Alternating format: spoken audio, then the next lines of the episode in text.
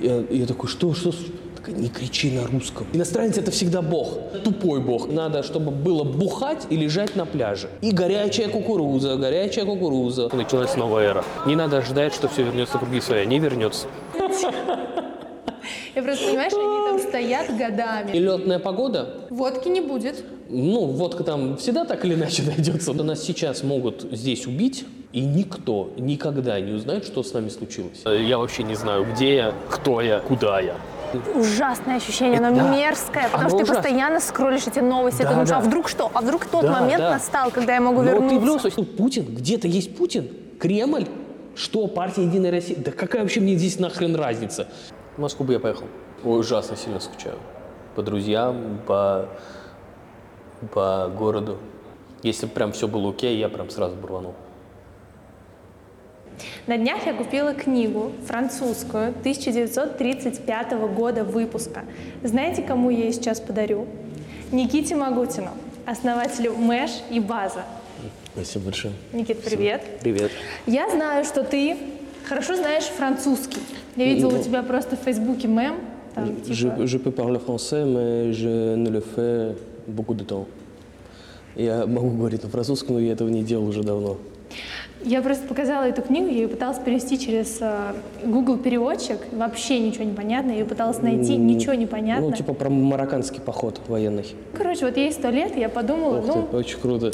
начнем со Стамбула, потому что эту книжку мы купили в Стамбуле, да. Да. Я у тебя в Фейсбуке читала, что ты попал в Стамбул, ты несколько раз там был, ты попал в Стамбул, я так понимаю, во время комендантского часа, когда там Да, да. коронавирус, да, вот Да, только да. все это начиналось. И ты сравнил этот город с мельтеша- мельтешащим человеком, который на секунду замер, и оказалось, что он очень даже ничего. Да. Ты можешь, мне так понравилось это сравнение, ты можешь рассказать?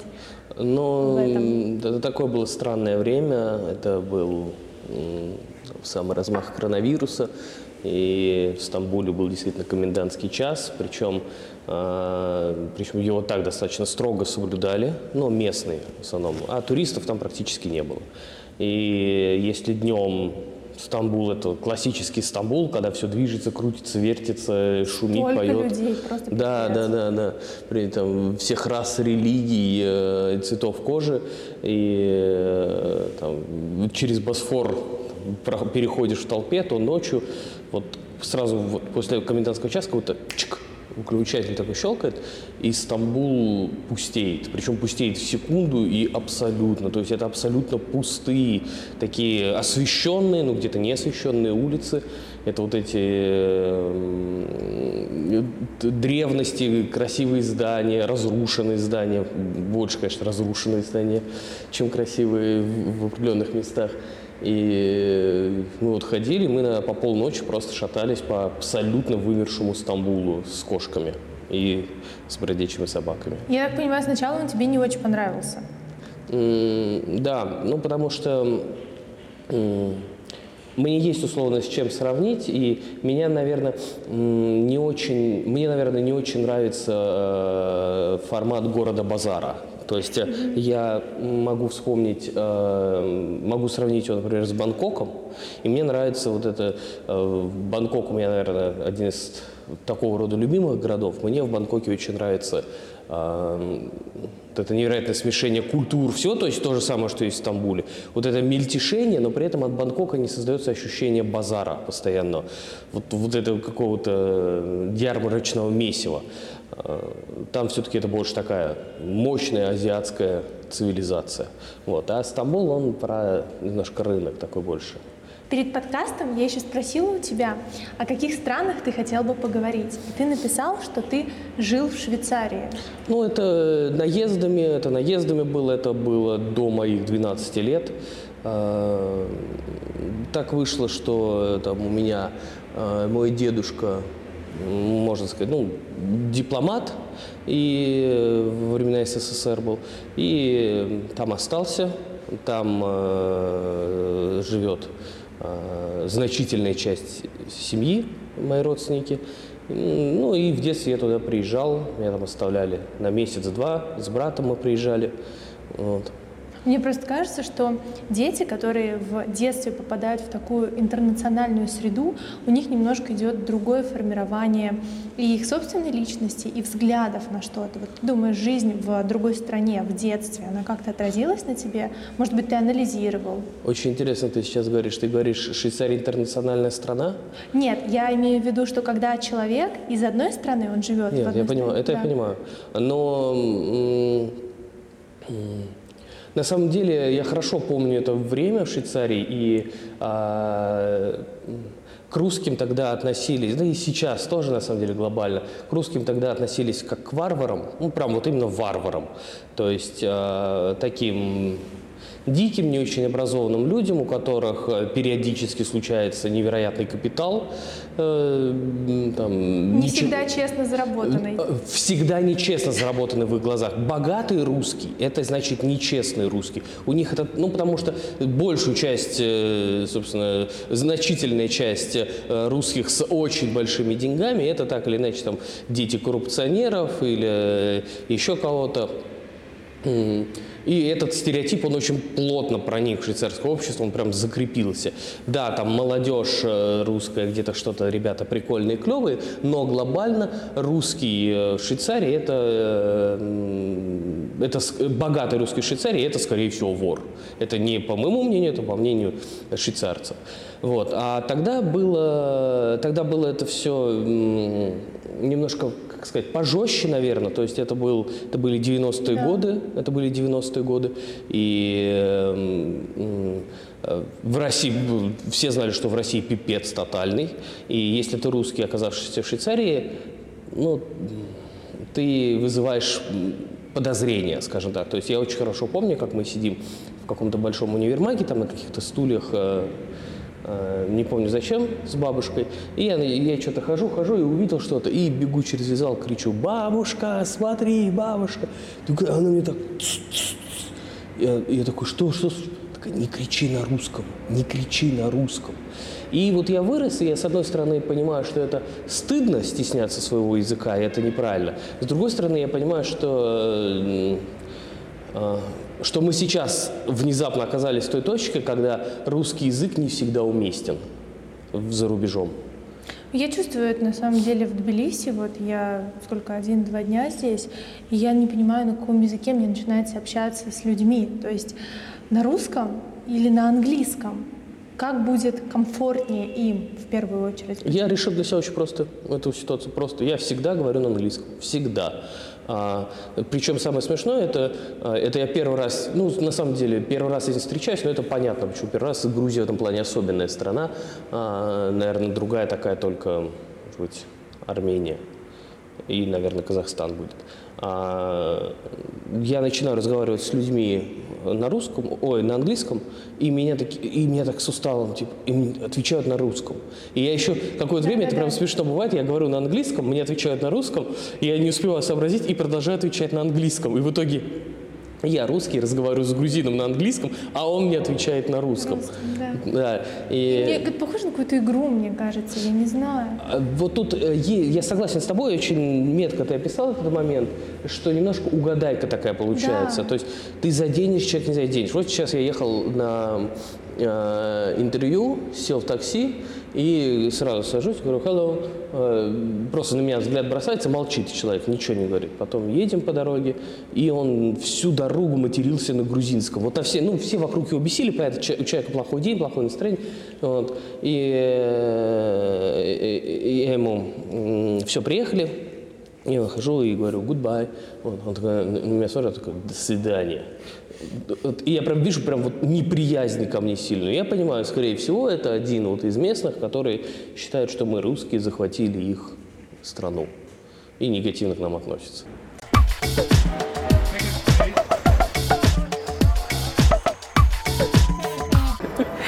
Никит, куда мы приехали? На самом деле, я не так, чтобы много. Ты меня попросила, сказала, что привези меня в какое-нибудь знаковое для тебя место в Тбилиси.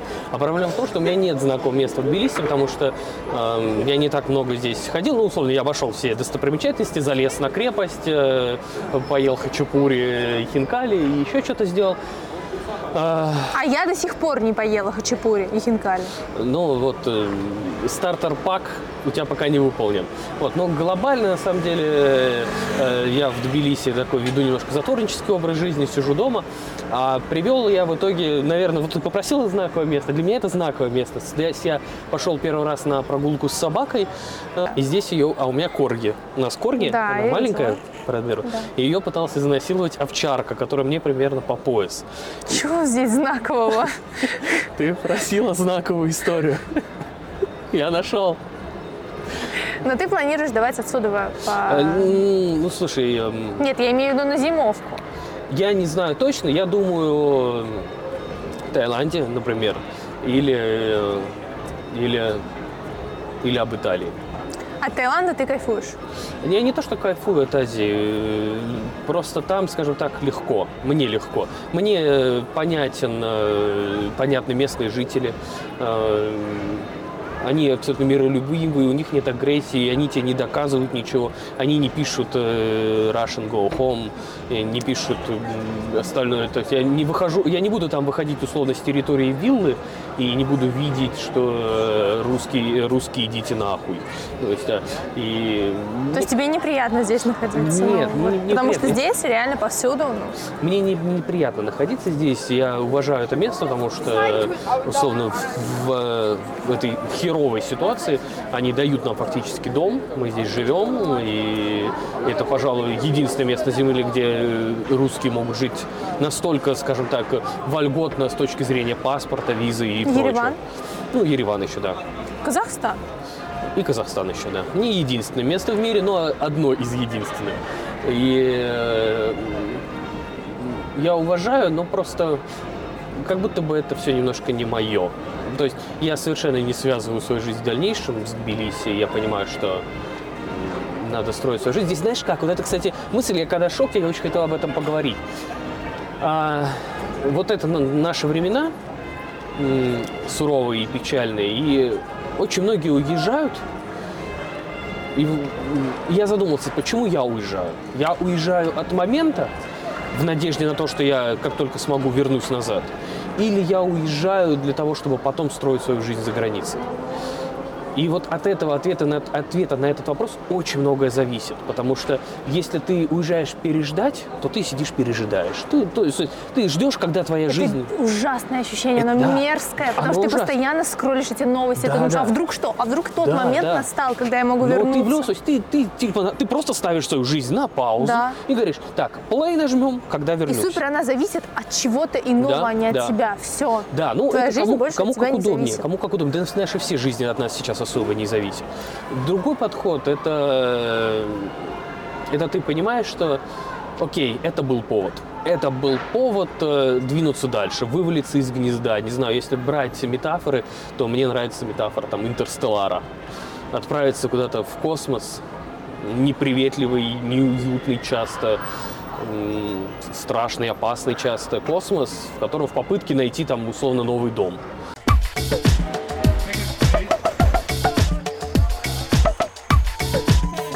Я видела, ты еще был в Тереберке. Териберки, да. Териберка. Это, это распространенное, это териберка. Териберка. Я просто вчера гуляла по Google картам там, я посмотрела, это невероятно красивое место. Да. Как тебя вообще туда занесло? А, Это прикольно. А, Прикольная история, как а, когда случайно угадали будущий мейнстрим.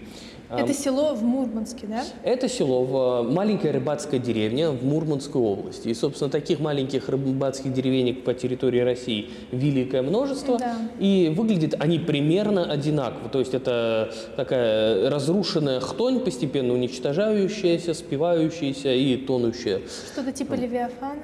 А, собственно, Левиафан и снимался в Териберке. А, я не Вот. знала. Вот. Это и превратило внезапно Териберку в нечто. Я вам могу рассказать, короче, в чем суть. А, Левиафан, Звягинцев снял Левиафан Териберки, и, собственно, все. Левиафан выстрелил, зашел, все увидели эти декорации, но особо туда не поперлись. Но кто же поехал в Териберку, кто же поехал туда и почему? Туда поехали невероятными толпами китайцы. Почему? Ради Авроры, северного сияния. У них есть поверье, насколько я знаю, может быть, это фейк, э, не чекал, но вроде бы это правда, что у них есть поверье, что э, зачать ребенка под э, северным сиянием или во время северного сияния, это типа ребенок будет супер-мега счастливый, его Я осенила тоже, кстати, об Аврора. этом слышала. Вот. И поэтому туда поехали толпами китайцы смотреть на это северное сияние и там мест- Заниматься сексом. и заниматься сексом, да, в, разной, в разном порядке. Вот. И эм, э, это местные, местные внезапно почуяли, что э, к ним едет, ну как вот у русского, русский перед иностранцем у него либо, эм, русский перед иностранцем, он лебезит перед ним, он, э, то есть иностранец это всегда бог, но при этом это всегда тупой бог, которого нельзя ни обмануть, ни развести. Поэтому э, бедные китайцы, господи, сколько же они там денег оставили. Ну вот, и это невероятно красивые декорации, полностью засранные человеком. Причем засранные э, именно по самому примитивному, по-быдляцки. Куда ты не зайдешь, везде бутыл- битые бутылки, осколки, какие-то надписи, граффити, разбитые мангалы. Поэтому там и снимался Левиафан. Вот. мне кажется, он прямо идеально передал, значит. Да, да, это, это да, но, кстати, местные, да, очень долго. Вот прикол, это просто надо понимать уровень мышления немножко, который меня возмущает. После выхода Левиафана в поселке Териберка не было ничего, что напоминало бы о том, что там снимался Левиафан. Дом как в фильме снесли, так его снесли. Там было просто пустырь. Вот тот э, скелет кита, ну макет кита, там он специально из гипса, из чего-то еще, его увезли в Петербург.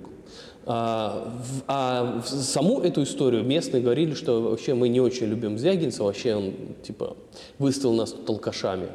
Но извините, блин, так вышло. Вы совсем в этом никак не виноваты, ни капельки. Вот. И, и так было. Вот мы приезжали, там ничего про это не было. Мы поперлись на пустырь, где, где был дом этот. он там. Мы нашли ракурс, с которого где... То есть мы нашли места, где стояли камеры. Да. Нашли там э, какие-то э, от осветительных ламп перегоревшие штуки. Потом спустились на то место, где стоял дом. Прям мы вот по снимку спустились. Там битое стекло, какие-то щепки, куски досок, батарейки от осветительных приборов какие-то разбиты. Ну там оно все убрано. Ну, естественно, если порыться, ты все равно какой-то мусор на месте дома Как, находишь. как ты думаешь, почему так? Почему у нас вот в России не развит вот именно вот этот местечковый какой-то туризм? Потому что голова в эту сторону не думает. Просто не А думает. почему? Ну, потому что а, туризм в российской голове – это такой Сочи. Что надо в Сочи сделать? В Сочи надо, чтобы было бухать и лежать на пляже. И горячая кукуруза, горячая кукуруза, беляши. И это образ турист, туризма. А о том, что турист может э, как э, заинтересоваться чем-то необычным, да нет, ну ты что, ну надо обшить дом сайдингом, что, собственно, и сделали в Териберке в, в тот момент, когда туда пошла волна, первая Когда деньги волна. появились, да? А? Когда деньги появились. Как- туристов. первая волна туристов, когда пошла, местные власти, знаешь, что сделали? Они несколько домов обшили сайдингом.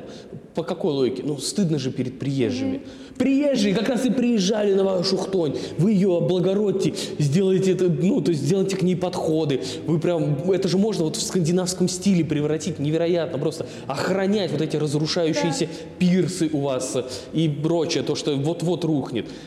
То есть русский человек, он такой достаточно в, в определенной степени прагматичный человек. Пока у, тебя, пока у русского человека недостаточное количество денег, он особо э, шикардосе, скажем так, не- о том, чтобы красиво было, не задумывается. Он задумывается так, чтобы было удобно, да, чтобы было конкретно. Но и красота для русского человека может быть разная, знаешь, Да. золотом все облепите. Да, да, да. Ну, условно, это последствия, последствия 30-х, 30-х годов в России, когда 30-х и 20-х годов России, когда фактически полностью весь, э, весь цвет нации, вс- всех интеллектуалов, всю аристократию, дворянство, вообще все, всех, кого только можно, либо расстреляли, либо они уехали. И по итогу у нас абсолютно вычищенный генофонд, то есть это надо объективно понимать, просто что, на- что в 30-е годы было расстреляно такое количество талантливых, ярких, гениальных, умных, образованных людей, что стало превали- стали превалировать совсем другие люди. И поэтому, э, как только у ставропольского гаишника появляются деньги, он делает себе дом из золота, который потом становится мемом, когда этого гаишника задерживают. Вот. Или поэтому, э, когда э, там люди думают о том, что надо облагородить двор, у них ничего лучше э, это, лебедя и шины не приходит в голову. Там, ну, потому что для того, чтобы мыслить, вот хорошо, мы, для того, чтобы мыслить категориями красивого, прекрасного, нужно хорошее образование, нужна начитанность, насмотренность, да. А 90% россиян, насколько я знаю, вообще никуда не ездили. Вообще никуда, кроме России, не ездили. Вот. У них нет загранпаспорта. Они не видели это ничего, не с чем сравнивать. Они, ты окажись, в- в- это же понятно, что э, очень сложно жить в говне в Италии, скажем так, потому что когда вокруг тебя такая ежедневная красота, Да. ты невольно на- ты просто, тебя она пропитывает, ты как губка, ты человек-губка, ты впитываешь эту красоту вокруг, и когда ты э, приходишь в свой двор, ну ты не поставишь там этого лебедя сраного, просто потому что ты будешь чувствовать этот невероятный резонанс, ты почувствуешь себя убогим по сравнению с тем, что Ты вокруг. знаешь, еще в российских дворах часто берут игрушки а, мягкие и привязывают их просто к деревьям. Ты не видел? Нет. И это реально. Я просто, понимаешь, они там стоят годами, на них дождь, снег, грязь, пыль, и ты потом просто идешь, и там вот эти вот привязанные мишки, вот эти вот просто... Это как в 90-е прям, Мишка из 90-х. Очень странно, что ты Забыли это не отвязать. видел, но это очень много. Это очень смешно.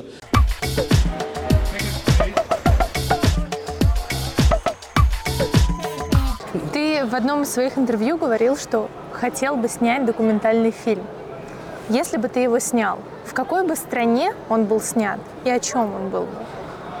Очень хочу снять, у меня, я прям думаю об этом, документалку про...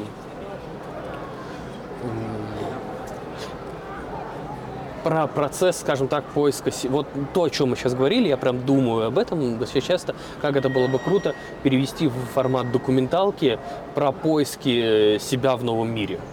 То есть наш... Мне, я метафоричный человек, мне нравится все придумать в виде каких-то образов. И вот в моем представлении это как мы космонавты летели на космическом корабле, и он взорвался, и нас всех выбросило в открытый космос. Все разлетаются в разные стороны. И только от каждого конкретно зависит, что дальше будет. Вот каждому нужно что-то придумать.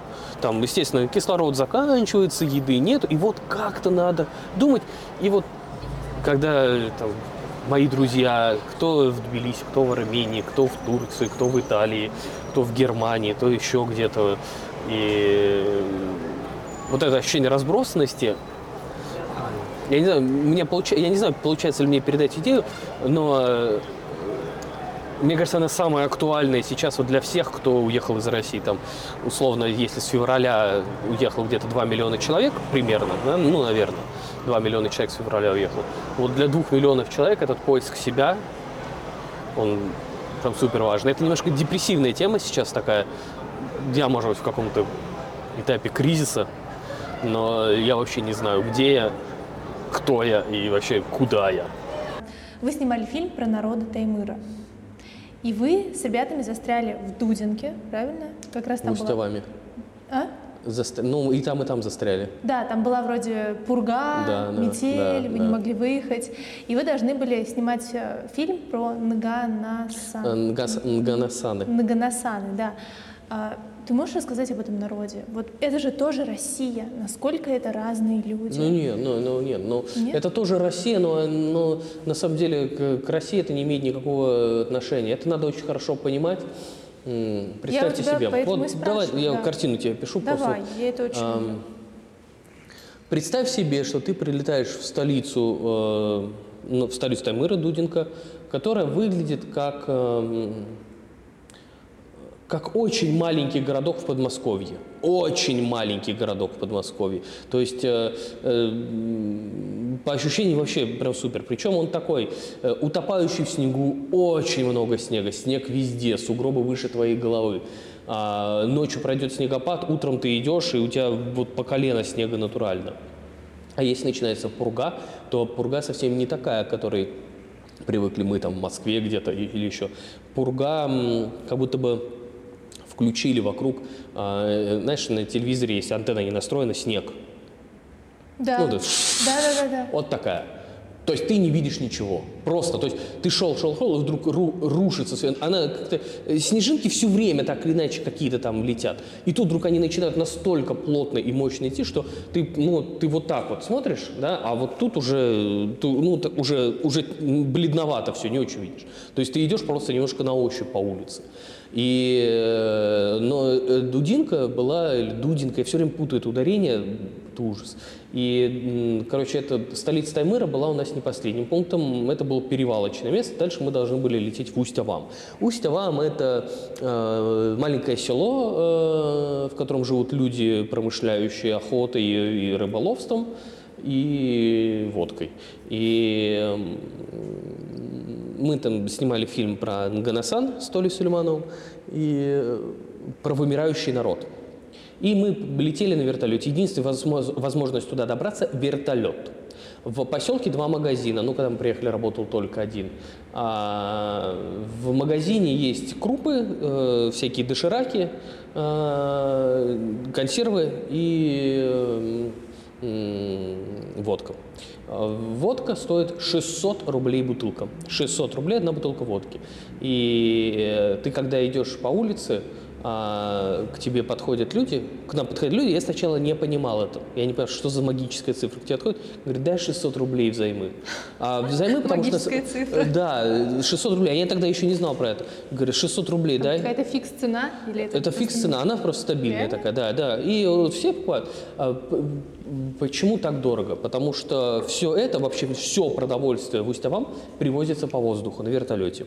Нелетная погода, Водки не будет. ну, водка там всегда так или иначе найдется, но да, водки не будет. Но э, в поселке просто ну, физически нечего делать. То есть эм, это, там, может быть, я кого-то из твоих зрителей там удивлю, если я скажу, что там нет кинотеатров.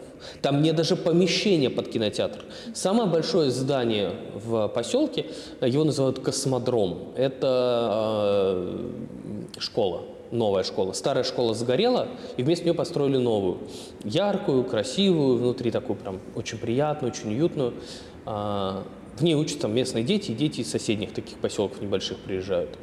А, Это самое большое здание, оно три, по-моему, этажа, а все остальные здания это один, один этаж, два этажа не протопить, потому что вечная мерзлота. Но почему ты говоришь, что это не Россия?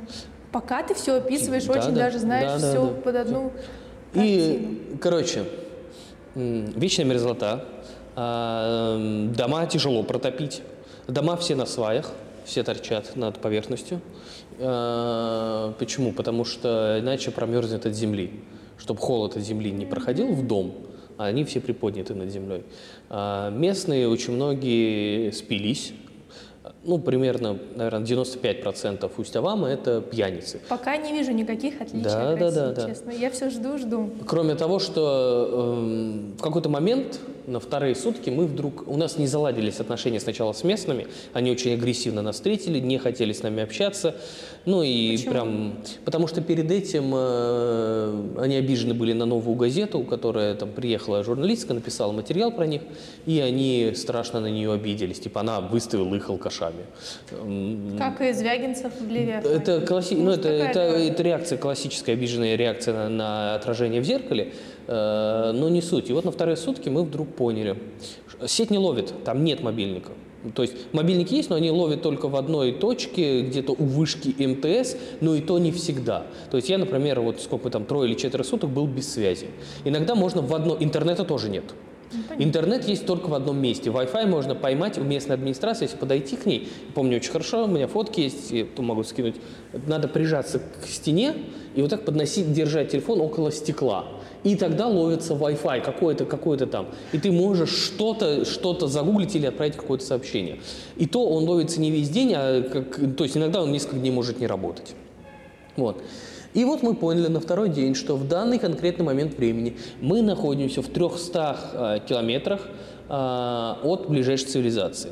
А, между нами и цивилизацией бескрайняя тундра, в которой просто нет жизни. Нет часть жизни, нет домов, нет людей. Там невозможно выжить в буран. А, это просто ровная, бескрайняя, серая такая равнина, голая, как череп. Знаешь, вот как когда побрили человека и немножко начинают отрастать волосики. Да. Вот ту- тундра, она так Колючая выглядит. такая. Да, это тундра, потому что все кустарники, они очень невысокие, небольшие такие, прям едва-едва. И вот. И мы поняли, что мы оторваны от цивилизации, вокруг нас э, дичь, глушь, э, а, большая часть поселка... э, Алкоголики. а? Алкоголь. Не то, что алкоголики, а это люди э, какой-то редкой национальности. Часть поселка. Это просто люди редкой национальности, э, которая глобально к, к формату русский не относится. Она относится к каким-то эм, ну, то есть это, это, это знаешь как? То есть, условно, ты приезжаешь в Брянск, ты встречаешь формат, э, знакомый тебе формат русского человека. Ты приезжаешь в Ростов, ты встречаешь знакомый тебе формат русского человека. Он может быть не русским по национальности, но это европеоиды, так сказать. То есть ты, ты примерно себя с ними ассоциируешь. Ты, ну, ты понимаешь, мы одной крови с тобой, человек. Но когда ты приезжаешь в Усть-Лавам, ты понимаешь, что между вами невероятное генетическое различие. То есть они абсолютно не такие, они мыслят не так, как мы, а у них там вот свой язык, который постепенно умирает. Но суть, главная суть не в этом. Мы, нас поселили в неотапливаемом детском саду, а, где там только пара комнат. В, эти- в этом же детском саду э, в других комнатах жили несколько учителей этой школы. А, И мы несколько дней спали на полу, в спальниках и на разложенных одеялах. Э, э, готовили, варили себе гречку на учительской плите. Э, Ну, так вот, мы вдруг поняли, что нас сейчас могут здесь убить, убить, и никто никогда не узнает, что с нами случилось. Никто и никогда. Местный не скажет. А здесь нет ничего. Здесь нет ни камер. Там даже полиции нету своей. Там вообще ничего нету. Понимаешь, просто вообще ничего нету. Это не имеет отношения глобально к России. Потому что и Россия к ним не имеет никакого отношения. Единственное, что делает Россия, это забирает у них полезные ископаемые. Нефть и газ. Это единственное, что делает им Россия. А глобально, ты находясь там, вот на второй день ты реально почувствовал бы это ощущение, когда тебе, ты, что, Путин? Где-то есть Путин? Кремль? Что, партия Единая Россия? Да какая вообще мне здесь нахрен разница? Скажи мне, у тебя есть место силы твое? Назови, Есть просто тебе- знаковое, знаковое. Что это? Это дача моего деда, на которой я в детстве вырос, на которой меня там ну, сильно воспитал. Ее давно, этой дачи уже нет в нашей семье. Но она мне часто снится, часто снится. И деда уже давно нет, и бабушки, и они мне тоже часто снятся. И э, у меня как будто внутри, как будто кусочек того места есть, он остался, и вот он, я не знаю, как, э, как в Гарри Поттере были эти крестражи, которые вот, видимо, какой-то элемент э, того места застрял у меня внутри. Последний вопрос задам тебе. Он такой интересный. Скажи мне, вот представь, у тебя есть туристическое агентство. Ты организуешь авторские туры, где клиент узнает о стране, куда он полетит, только в аэропорту. У меня есть три героя, которым ты должен составить маршрут. Ну просто назови страну и что он там будет делать. Первый герой это ну, попробуем представить, что к тебе приходит, например, пенсионер из Саратова с пенсией 17 тысяч рублей в месяц. Всю жизнь он проработал на заводе, жена у него умерла, денег нет, внуки разъехались, и еще у него заболевание. Он, например, скоро может умереть. Врачи дают такой прогноз. Куда ты его отправишь? В какую страну и что он там будет делать? Ну, какой маршрут ты ему составишь? Ну, можно прям коротко. Ну, э, тут есть моменты, условно, здоровья и прочего, если мы выносим за скобки там здоровье и прочее, то... Давай брать идеальную картину, которая вот у тебя Да, да. рисуется. Ну, я бы, естественно, в Эмираты, в Дубай его, потому что этот человек в последние годы, судя по всему, ничего хорошего с ним не, происходило, и ничего хорошего на горизонте не видится. Он всю жизнь прожил в, эм, в хорошем, добром, милом, но эм, региональном городке. То есть он, он не видел большую цивилизацию, которую даже, может быть, в чем-то и в Москве не увидишь той же. И э, в- отправить его в Дубай. То есть в данном случае человек абсолютно настолько не присыщен, но у него при этом, судя по твоим установкам, нет времени на разгон, что вот а я поеду сначала туда, посмотрю, Да. это посмотрю. Нет, здесь надо условно стрелять в упор, потому что условно ты даришь человеку самое самое впечатляющее путешествие в его жизни. Но, а сейчас э, из того, что можно более-менее адекватно, бюджетно организовать, это Дубай. Хорошо, второй герой – это эскортница. Она покаталась по Дубаям, она уже, она уже присыщена жизнью, ей хочется чего-то иного, каких-то новых впечатлений. С таким запросом она к тебе приходит. Куда ты ее отправишь? Ам, эскортница. Ну, эскортницу, хорошую эскортницу мало чем удивишь, потому что она много должна была поездить по странам. Ам, наверное, эскортница куда ко мне приходит, что ей показать?